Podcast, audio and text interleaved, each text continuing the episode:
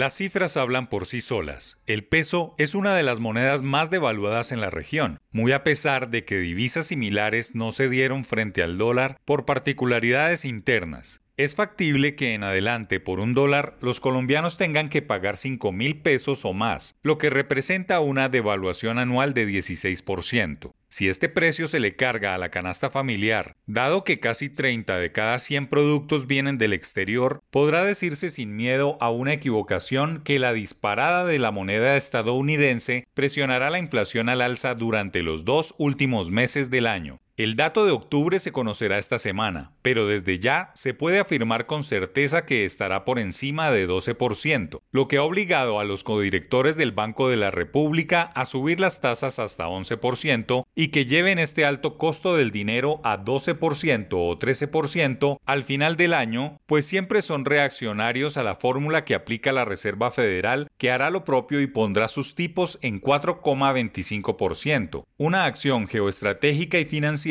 que puede anclar el dólar por encima de los 5.100 pesos y arrastrar al piso a monedas duras como la libra, el yen y el euro. En términos económicos, el palo no está para hacer cucharas y las condiciones han cambiado radicalmente de un crecimiento sostenido de 10,8% durante el año anterior y de 7% este año que termina, el próximo pinta muy malo a la luz de los pronósticos de la banca multilateral que habla de 2%, lo que no es otra cosa que de crecer en dos o tres trimestres, es decir, se entrará en una recesión si se empatan dos periodos en rojo. Es inevitable ser pesimista por el rumbo de la economía en el corto plazo, especialmente para las finanzas de personas y las familias golpeadas por el elevado costo de vida, el dólar caro, el repunte de los precios de los combustibles y lo que no es menor, la poca expectativa sobre mejorar su puesto de trabajo. La puntada final será la tensa negociación del salario mínimo para 2023, discusión que enfrentará a centrales obreras, gremios de la producción, bajo la mirada arbitral del Ministerio de Trabajo. El case de los sindicatos está entre 20% y 25%, cifras que consideran ajustadas a las necesidades de cubrir la elevada canasta familiar. Los empresarios representados por las organizaciones gremiales consideran la inflación causada en 2022 más uno o dos puntos, lo que puede subir solo hasta 15% o 16%.